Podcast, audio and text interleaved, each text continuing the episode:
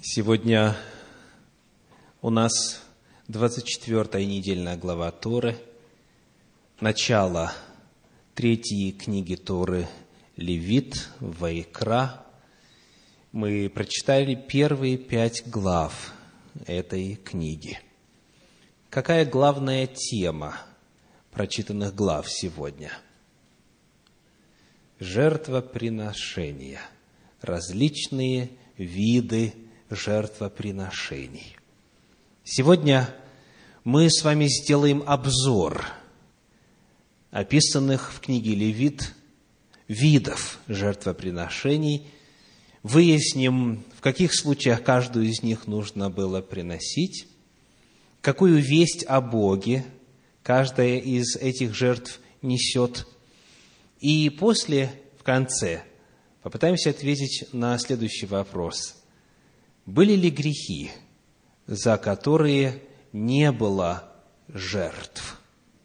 Были ли грехи, которые и сегодня, в нашу эру, не прощаются? Вот наш план на сегодня. Итак, как зовется первая жертва, жертва, которая описана в первой главе книги Левит? В синодальном переводе – жертва всесожжения – в оригинале, в древнееврейском, она называется так – Ола. Ола – это дословно возносящаяся, восходящая, поднимающаяся. И смысл заключается в том, что поскольку это именно все сожжения, то есть вся туша животного сжигалась, то она в дыму вся поднималась, она полностью возносилась целиком. В каких случаях, по каким причинам приносилась жертва Ола, жертва всесожжения? Давайте посмотрим с вами на второй стих. Первая глава, второй стих. «Объяви сынам Израилевым и скажи им, когда кто из вас хочет принести жертву Господу, то если из скота, приносите жертву вашу из скота крупного и мелкого. Итак, что является причиной? Желание человека. Если кто из вас хочет жертва всесожжения, это не обязанность, а желание человека, его стремление. В каких случаях приносилась эта жертва? Мы рассмотрим с вами не исключение, а вот базовое значение каждой из этих жертв. Ибн Эзра об этой жертве пишет так. «Приносить жертву следует по своей доброй воле, а не по принуждению» комментарии Санчина написано, «Ничто не обязывало человека приносить добровольные жертвы всесожжения, кроме его собственной совести». Итак, когда это делалось? Помните ли вы, где впервые в Библии описана жертва всесожжения? Где слово «всесожжение», где слово «ола» используется? Это книга «Бытие», восьмая глава, 20 стих. Давайте прочитаем. Бытие, 8 глава, 20 стих. «И устроил Ной жертвенник Господу, и взял из всякого скота чистого, из всех птиц чистых, и принес во всесожжение на жертвеннике. И обонял Господь приятное благоухание – и сказал Господь в сердце своем, «Не буду больше проклинать землю за человека, потому что помышление сердца человеческого зло от юности его, и не буду больше поражать всего живущего, как я сделал». Каков смысл жертвы Ола здесь? Что происходит вот на основании этой жертвы всесожжения. Что следует дальше в повествовании? Девятой главы. Заключение завета. В девятой главе, стихи восьмой и далее – и сказал Бог Ною и сынам его с ним, «Вот я поставляю завет мой с вами и с потомством вашим после вас». Стихи 8 и 9, 9 главы книги Бытия. Базовое значение жертвы всесожжения – это заключение завета или же обновление завета. Человек, во-первых, вступает в завет с Богом добровольно, если хочет, на основании свободного выбора, без каких-либо принуждений. Во-вторых, порой бывает так, что человек чувствует нужду обновить с Богом завет в силу разных причин. Может быть, он осуетился, может быть, он на какое-то время вообще уходил от Бога, в том смысле, что жил на прополую, в грехах – и так далее, он обновляет завет. Для этого служила жертва всесожжения. Жертва всесожжения – это жертва добровольная. Она передает очень важную истину о том, что Бог никого не принуждает себе служить. Этот человек должен захотеть. В книге Второзаконие, в 30 главе, в 19 стихе эта мысль выражается так. Второзаконие, глава 30, стих 19. Там очень четко сформулирован выбор, который Всевышний каждому предлагает. «Во свидетели перед вами призываю сегодня небо и землю, Жизнь и смерть предложил я тебе, благословение и проклятие. Избери жизнь, дабы жил ты и потомство твое. Бог предлагает Бог зовет, но никогда не принуждает. Итак, первая жертва, жертва всесожжения, жертва Ола, все сожигаемая, возносимая ввысь, это жертва, которая приносится добровольно, и причина ее – желание либо заключить, либо обновить завет со Всевышним. Идем дальше. Какая вторая жертва описана в книге Левит? Во второй главе жертва хлебная. Жертва хлебная, хлебное приношение. В подлиннике эта жертва называется так – минха. Для тех, кто записывает еще раз, минха. Это жертва которая у нас обозначается в синодальном переводе термином «хлебная жертва» или «хлебное приношение». Посмотрим, каков ее смысл, когда ее приносят и для чего ее приносят. Вторая глава, первый стих. «Если какая душа хочет принести Господу жертву приношения хлебного, пусть принесет» и так далее. Знакомо звучит, правда? Звучат те же самые слова, которые предваряют жертву Ола, жертву всесожжения. То есть, хлебная жертва по своей сути, по своей природе, по мотивации своей, точно такая же, как жертва всесожжения. Если хочет, человек делает выбор в пользу Бога, и он этот выбор свой предметно, конкретно выражает. Это не просто у него глубокое внутреннее решение. Это решение должно в чем-то предметном выразиться. Итак, хлебная жертва по своему смыслу схожа с жертвой всесожжения. И потому появляется вопрос – а зачем еще какой-то вид жертвы добавлять, если завет можно заключить или обновить путем принесения жертвы всесожжения? Зачем еще один вроде бы имеющий тот же смысл вид жертвы. Давайте посмотрим с вами на пятую главу книги Левит, стихи 6, 7 и 11. Левит, глава 5, стихи 6, 7 и 11. «То пусть принесет Господу за грех свой, которым он согрешил, жертву повинности из мелкого скота, овцу или козу за грех, и очистит его священник от греха его».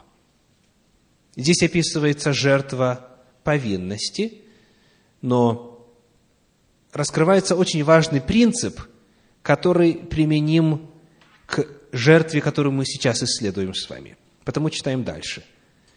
Седьмой стих.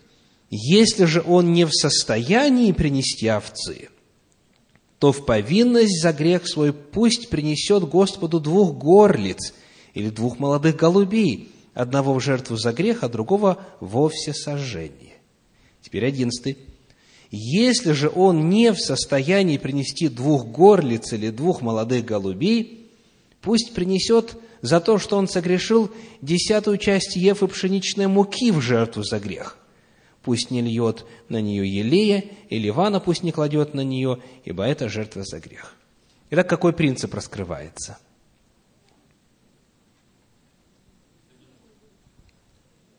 Задается вопрос – о финансовых возможностях человека. Задается вопрос о благосостоянии человека. В первой главе жертва всесожжения начинается с крупного рогатого скота. Пусть принесет тельца. Это самая дорогая жертва. Далее можно принести из мелкого рогатого скота. Затем можно принести из птиц но оказывается, Господь знает, что есть в народе те, кто не сможет даже и птиц себе позволить. Но они по-прежнему желают быть в завете с Господом, желают служить Ему. И потому была предусмотрена вот эта жертва, хлебная жертва. Она давала возможность даже самым бедным из народа все-таки служить Господу, все-таки быть в общении с Ним – Потому главный смысл вот этой жертвы, опять вновь базовый, мы не касаемся многих деталей, которые в Торе предписаны касательно хлебной жертвы, потому что ее приносили в разных случаях такого корпоративного, соборного служения.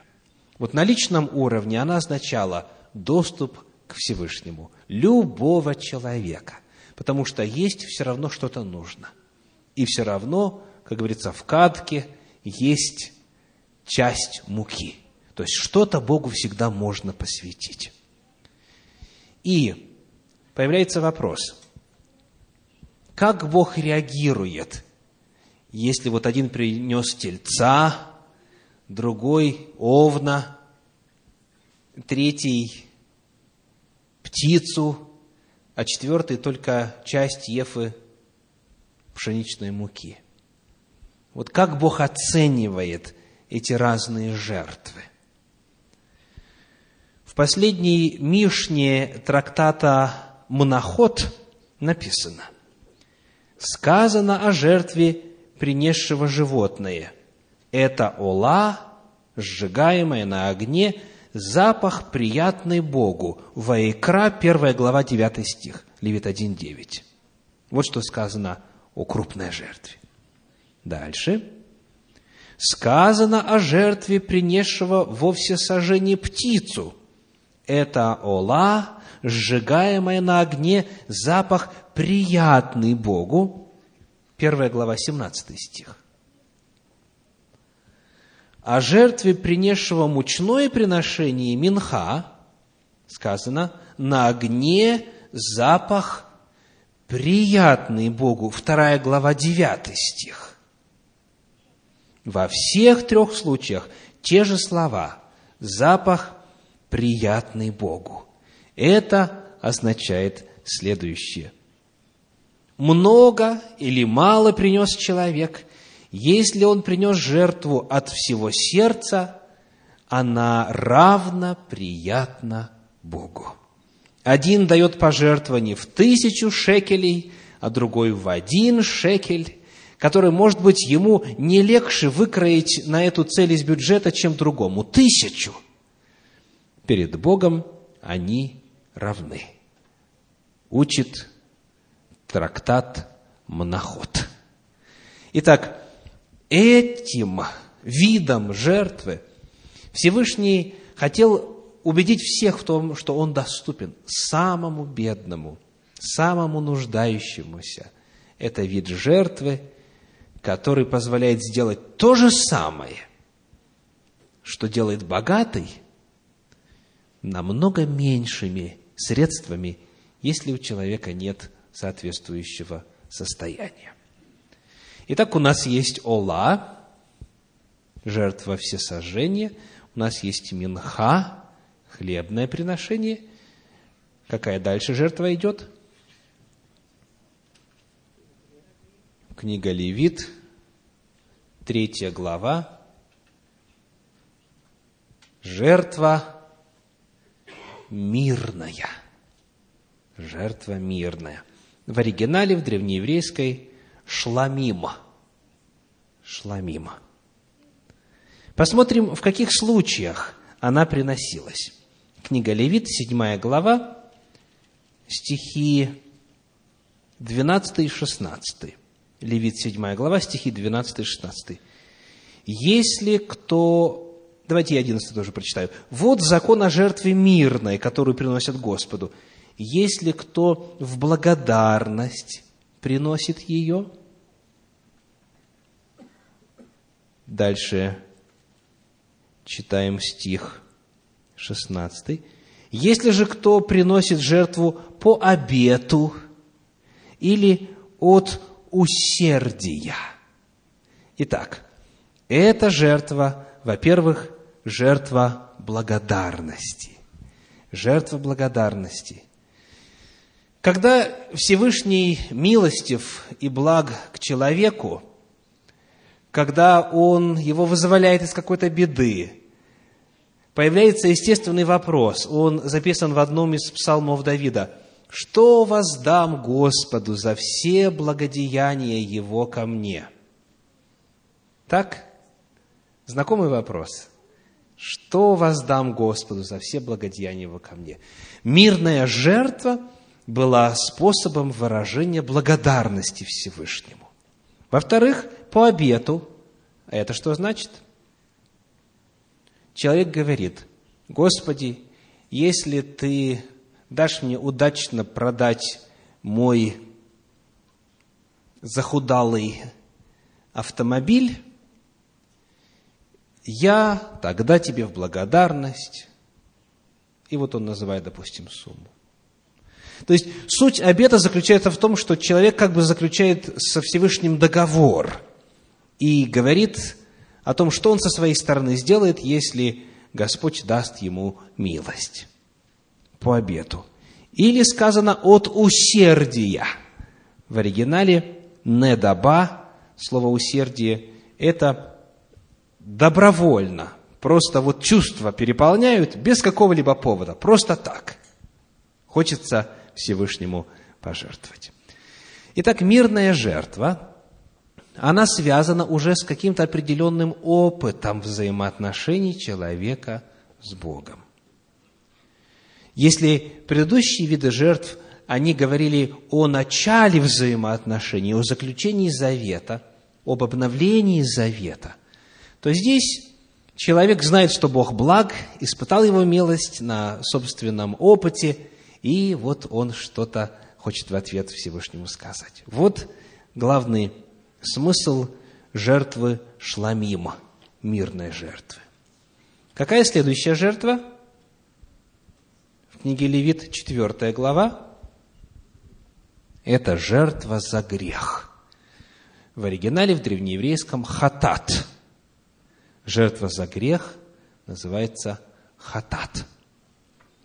Вот причина, по которой эту жертву приносят. Стихи 1 и 2 в 4 главе. «И сказал Господь Моисею, говоря, скажи сынам Израилевым, если какая душа согрешит по ошибке против каких-либо заповедей Господних и сделает что-нибудь, чего не должно делать. В отличие от предыдущих жертв, эта жертва является уже вынужденной, когда человек совершил грех. Она приносится уже не добровольно. Она спровоцирована какими-то греховными действиями. И вот здесь, в описании этой жертвы, давайте мы взглянем с вами также на книгу «Числа», 15 главу, стихи с 22 по 24. Числа, 15 глава, стихи с 22 по 24.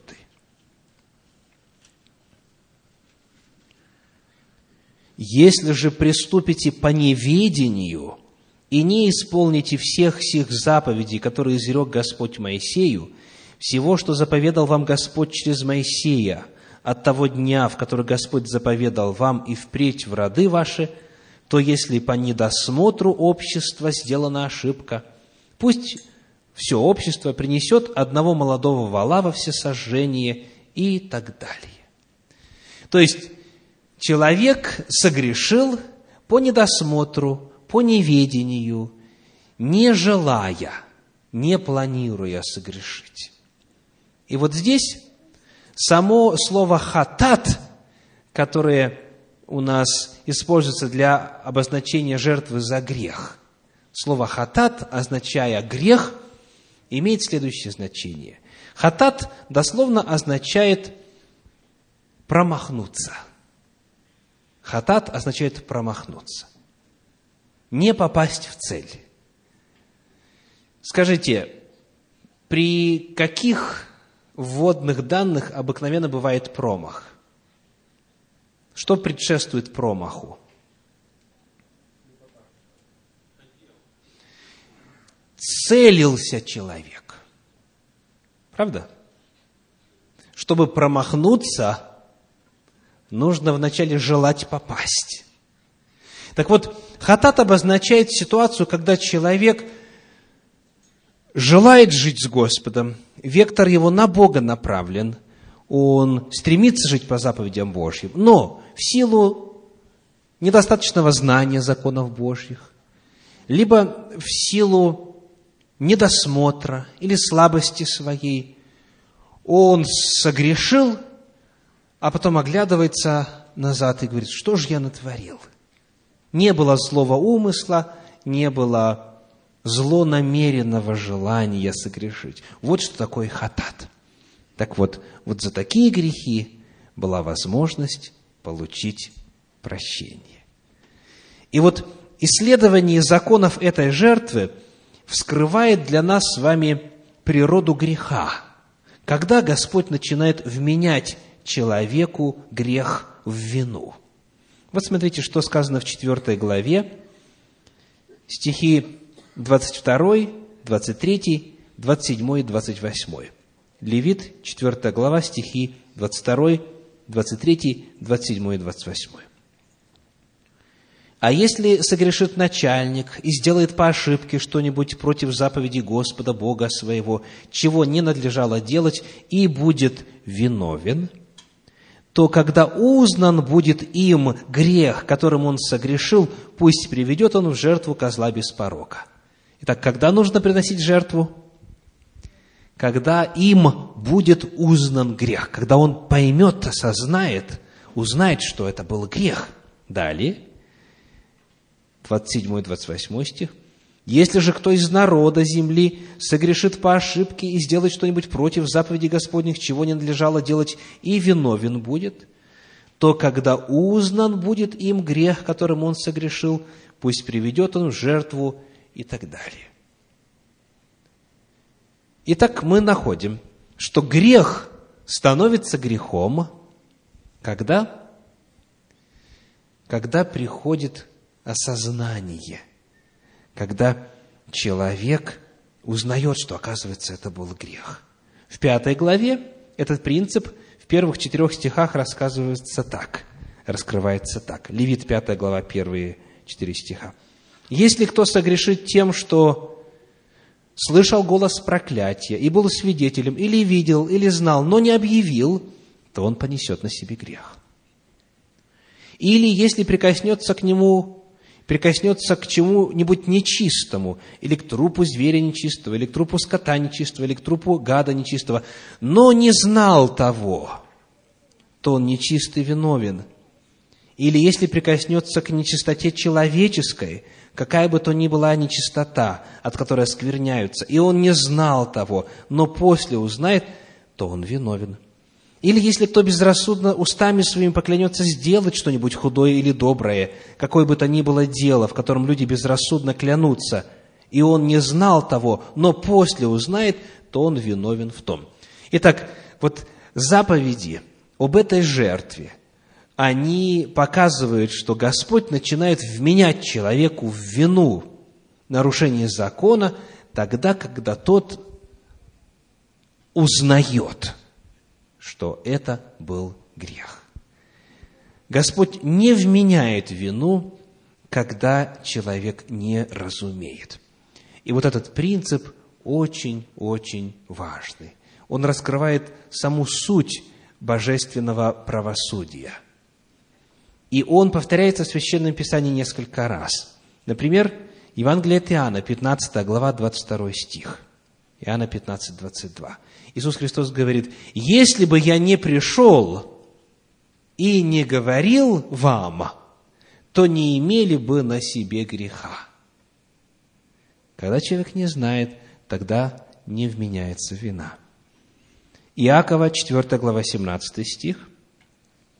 Иакова 4, 17. Итак, кто разумеет делать добро и не делает, тому грех. Грех кому? разумеющему. Римлянам 5 глава 13 стих, Римлянам 5, 13. Грех не вменяется, когда нет закона. Когда человек не знает закон, не разумеет закон, грех не вменяется.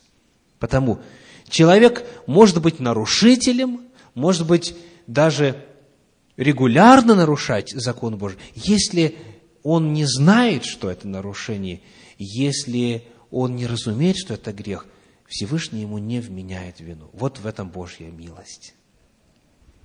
Итак, это грех хатат.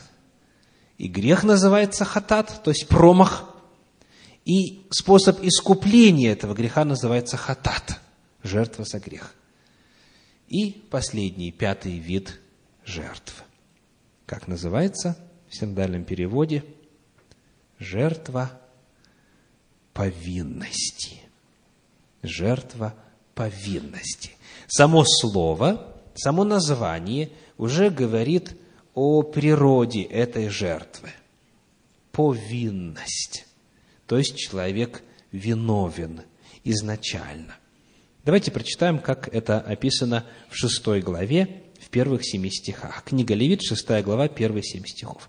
«И сказал Господь Моисею, говоря, если кто согрешит и сделает преступление пред Господом, и запрется пред ближним своим в том, что ему поручено, или у него положено, или им похищено, или обманет ближнего своего, или найдет потерянное и запрется в том, и поклянется ложно в чем-нибудь, что люди делают и тем грешат. Вот скажите, все названные примеры можно ли совершить по неведению? Нет, это грех сознательный. Это грех запланированный. Человек очень хорошо отдает себе отчет в том, что происходит. Более того, для обозначения этого греха в подлиннике используется древнееврейское слово «мааль». «Мааль». Оно у нас переведено во втором стихе как «преступление». И «мааль» дословно означает предательство, коварство, нарушение верности. Предательство, коварство, нарушение верности. То есть это грех такой природы, где совершенно очевидно, что человек хотел это сделать. Он знал, что это грех, но тем не менее его совершил. Есть ли прощение для такого рода грехов? Есть ли милость Всевышнего для греха, который совершен сознательно? Как вы думаете? Раз есть такой вид жертвы, значит, соответственно, есть прощение. Давайте прочитаем дальше, вот в этой шестой главе книги Левит, стихи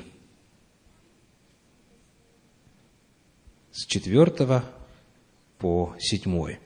То согрешив и сделавшись виновным, он должен возвратить похищенное, что похитил, или отнятое, что отнял, или порученное, что ему поручено, или потерянное, что он нашел, или если он в чем поклялся ложно, то должен отдать сполна и приложить к тому пятую долю и отдать тому, кому принадлежит в день приношения жертвы повинности.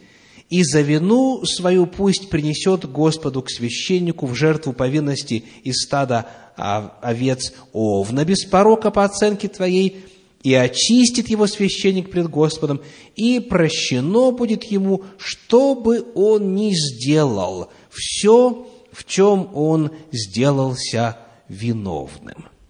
Итак, вот еще одна благая весть. Если человек даже согрешил сознательно, если даже человек совершил сознательный грех. Но потом сказано, покаялся. Потом понял, что нельзя так делать, и насколько это отвратительно в Божьих очах. Он должен произвести реституцию, восстановить все, весь ущерб возместить, и он может принести жертву повинности в оригинале Ашама, пятый вид жертвы Ашам. И сказано, еще раз читаю, седьмой стих, «И очистит его священник пред Господом, и прощено будет ему, что бы он ни сделал, все, в чем он сделался виновным». Милость Господа такова, что Он прощает даже осознанный, преднамеренный грех. Любовь Его такова, что и этот грех может быть искуплен. Вот как об этом пишет комментарий Санчина. Последствия греха стирались, и согрешивший освобождался от груза, который до того нес на себе. Человек, который стремился очистить себя от греха после принесения жертвы, получал прощение по милости любви Всевышнего, который может изменить любого грешника и дать ему возможность начать жизнь заново, если только тот захочет. Удивительные слова. Если человек захочет, покаявшись, исповедаться, восстановить все, что было причинено грехом, и принести жертву, Всевышний ему прощает.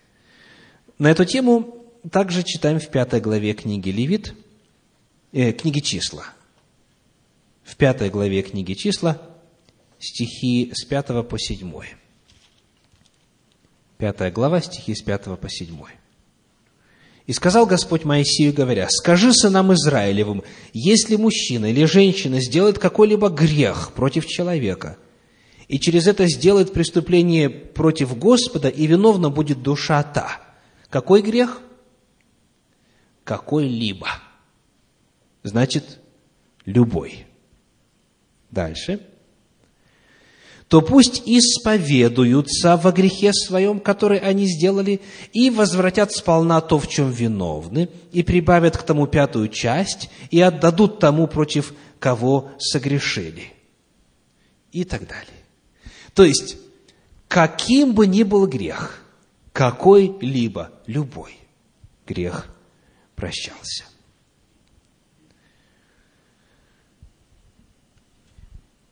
Пятая жертва говорит о том, что Господь любого грешника хочет спасти.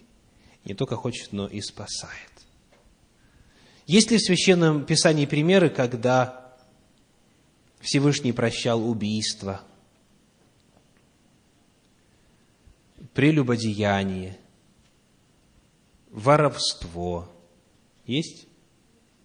Да. И он, оказывается, делал это не в нарушение закона, а во исполнение закона. Вот это очень важно запомнить. Существует мнение о том, что не было прощения за сознательный грех. Тора говорит о том, что было. Главный вопрос, что дальше человек делает после совершения этого греха? Идет к Господу или уходит от Него? Вот какой главный вопрос. Итак, мы рассмотрели с вами сегодня пять видов жертв, которые описаны в первых главах книги Левит. Как называется первая? Ола, жертва всесожжения. Вторая – минха, хлебная жертва. Третья – шламима, мирная жертва. Четвертая – хатат. Это жертва за грех. Пятое – Ашам, жертва повинности. Ну и последний вопрос на сегодня.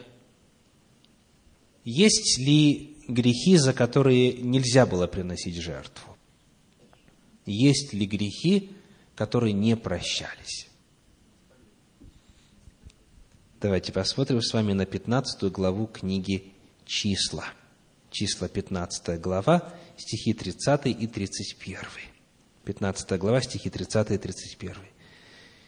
«Если же кто из туземцев или из пришельцев станет, сделает что?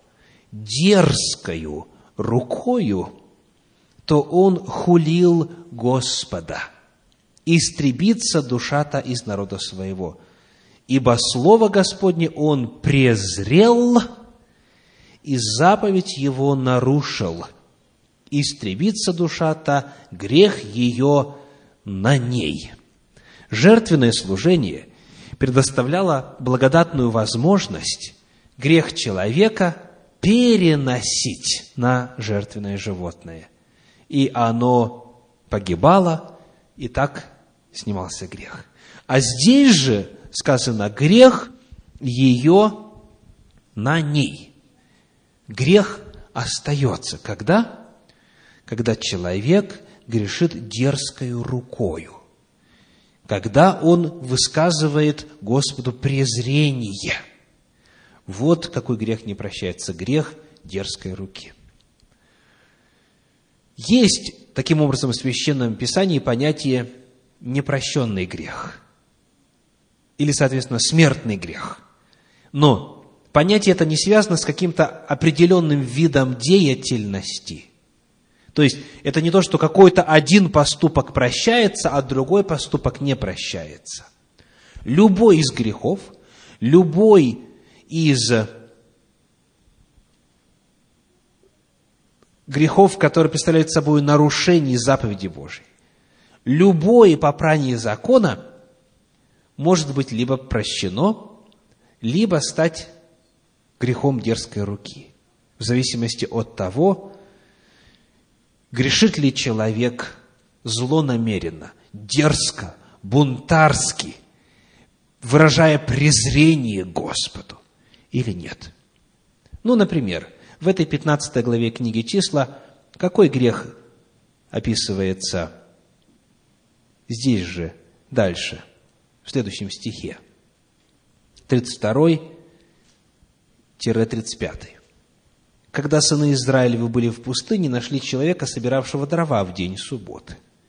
И привели его, нашедшие его собирающим дрова, к Моисею и Аарону и ко всему обществу, и посадили его под стражу, потому что не было еще определено, что должно с ним сделать. И сказал Господь Моисею, должен умереть человек сей. Пусть побьет его камнями все общество вне стана. Итак, нарушил четвертую заповедь и смерть. Почему? Потому что это был грех дерзкой руки. То есть, только что был описан грех дерзкой руки и объяснено, когда грех остается на нем. И дальше приводится пример. То есть, это может быть нарушение четвертой заповеди, второй заповеди, третьей, пятой, седьмой, девятой, десятой. Любой, любой грех может стать грехом дерзкой руки. И, соответственно, не проститься. Если человек поступает злонамеренно, выражает этим презрение Господу и за этот грех прощения не просит – он не идет Господу на покаяние, а он таким образом противостоит Богу. И вот, зная это, мы теперь готовы с вами рассмотреть два стиха из 10 главы послания к евреям. И этим отрывочком мы и заканчиваем сегодняшнее изучение Торы. Послание евреям, 10 глава, стихи 26 и 27. Евреям, глава 10, стихи 26 и 27. «Ибо если мы, получивши познание истины, произвольно грешим, то не остается более жертвы за грехи, но некое страшное ожидание суда и ярость огня, готового пожрать противников». Итак, все соответствует Торе. Первое. Получив познание истины. Помните, когда грех становится грехом? Когда человек узнает, когда приходит осознание, когда есть информация. Получив сознание истины, произвольно грешим. Вот слово «произвольно» нуждается в нашем особом внимании. Скажите, какое распространенное толкование вы встречали этому термину. Произвольно значит как? Сознательно, осознанно. То есть знаешь, что это грех, и тем не менее делаешь. Вот так многие понимают. И вывод тогда какой? Если знаешь, что нельзя произносить имя Божье напрасно, все знают, правда? И произнес, значит, результат не остается более жертвы за грехи. И осталось только огня ждать. Так? Ну, так сказано или нет? Если произвольно означает осознанно, значит тогда надежды ни у кого из нас нет. Знаете почему? Потому что нет ни одного человека, который бы не совершал подобных грехов. Кто из нас не знает, что лгать нельзя? А кто из вас свободен от этого греха? Кто из нас не знает, что отца и мать нужно почитать, а злословящий отца или мать смертью да умрет? Тем не менее, сколь многие рассказывают о родителях своих весьма негативную информацию и так далее. То есть, дилемма. Что значит, получив познание истины, произвольно грешим? Больше всего меня в такой интерпретации беспокоит даже не судьба этих грешников, которые неправильно понимают слово «произвольно», а то, что этим истолкованием аннулируется Тора. Тора говорит, что даже злонамеренный грех, даже осознанный грех, Всевышний прощает, правда или нет? Если приходит покаяние, если производится реституция, если приносится жертва. А тут вдруг получается вроде бы ужесточение Божьей благодати. Причем делают это те, кто считает, что в Новом Завете как раз-таки усиление Божьей благодати произошло. Это вот в Ветхом Завете Бог был жестоким. Ну а в Новом Завете у нас Бог любви. То есть, получается большая несуразица и отсутствие последовательности в мировоззрении, если идти вот таким путем рассуждения. Предлагаю вам потому посмотреть на разные переводы этого стиха, 26 стиха. Перевод Российского библейского общества, современный перевод. Ведь если мы, уже получив знание истины, продолжаем намеренно грешить, у нас больше нет жертвы за грех. Значит, есть разница между сознательно и намеренно. Сознательно знает, значит, что ты понимаешь, что это грех. А намеренно значит, ты планируешь его согрешить. Вот, например, все знают, что лгать нельзя. Так? И, тем не менее, многие лгут. Но вот перед совершением лжи каким-то образом забывают. Вот не помнят в тот момент, что лгать нельзя. Я правду говорю или нет? Ну, давайте читать дальше, другие переводы. Перевод Кулакова говорит, «Если же и после того, как познали истину, упорствуем мы во грехе, не может уже быть для нас больше никакой жертвы за грех. Итак, вместо произвольно стоит как упорствуя во грехе. Два англоязычных перевода, English Standard Version говорит, For if we go on sinning deliberately, если мы продолжаем грешить как намеренно, deliberately, это означает принимая решение. Дальше. New International Version говорит, if we deliberately keep on sinning. То есть, описывается не просто акт, а состояние. Человек знает, что это грех, и тем не менее говорит, а я все-таки планирую это продолжать делать.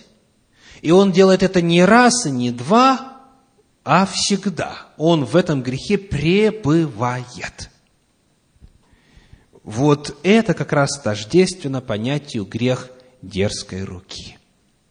Это тождественно понятию, он Слово Господа презрел. То есть, ему все равно. Он этим высказывает свое открытое, подчеркнутое нежелание и несогласие с волей Божьей. Вот какой грех не прощается. И контекст как раз об этом и говорит, стихи 28 и 29. «Если отвергшийся закона Моисеева при двух или трех свидетелях. Что значит отвергшийся? Значит, отказавшийся. Да? Это не просто осознанно или сознательно грешащий, а тот, который отказывается от воли Божьей. То есть это отступник. Так? Знает, грешит и продолжает в этом упорствовать. Без милосердия наказывается смертью – то сколь тягчайшему, думаете, наказанию повинен будет тот, кто попирает Сына Божия и не почитает за святыню кровь завета, которую освящен, и Духа благодати оскорбляет. То есть контекст тоже показывает, что речь не идет просто о сознательном грехе. Мы ведь уже знаем с вами, что если человек не осознает, что это грех, то Бог ему этот грех вообще не вменяет. То есть о грехе можно говорить только в категориях сознательности. И потому речь здесь идет о чем-то совершенно ином. Человек упорствует во грехе, он продолжает жить в этом грехе, Естественно, он в нем не кается, он его Господу не приносит, он не пытается восстановить, он ничего не делает. Вот тогда нет прощения. Вот такой грех не прощается. Сегодня мы с вами увидели прогрессию. Ола, всесожжение, это заключение завета. Минха, заключение завета даже для самого бедного – Дальше шламим. Человек знает, что Бог его жизни действует и благодарит его за это. Взаимоотношения начинаются. Дальше хатат, жертва за грех, когда по неведению согрешил. То есть ты еще не знаешь весь закон. Ты идешь, учишь, изучаешь, растешь, и Господь прощает. Но даже когда ты уже очень хорошо знаешь, уже изучил, уже в курсе и сознательно грешишь, но все равно после этого хочешь оставить грех, Господь прощает. Ну а если уже и заключив завет, и зная Божью силу в жизни, зная Божью волю, человек принимает решение вопреки Богу, совершать грехи дерзкой руки и жить в этом беззаконии, то тогда жертвы нет. Потому, каким бы ни был страшен ваш грех, совершенный на этой неделе, в течение минувшего месяца, года, или когда-то давным-давно, который, может быть, до сих пор приносит кошмары по ночам вам, каким бы ни был страшный грех – если у вас есть желание его Господу принести, Господь обязательно вашу жертву примет. Всякий, кто хочет исповедаться, всякий, кто хочет восстановить, всякий, кто хочет покаяться, всегда прощение от Господа получит. Вот это благая весть касательно жертв. Господь учит нас сегодня – и призывает, идите Господу с любым грехом. Не упорствуйте во грехе. Аминь.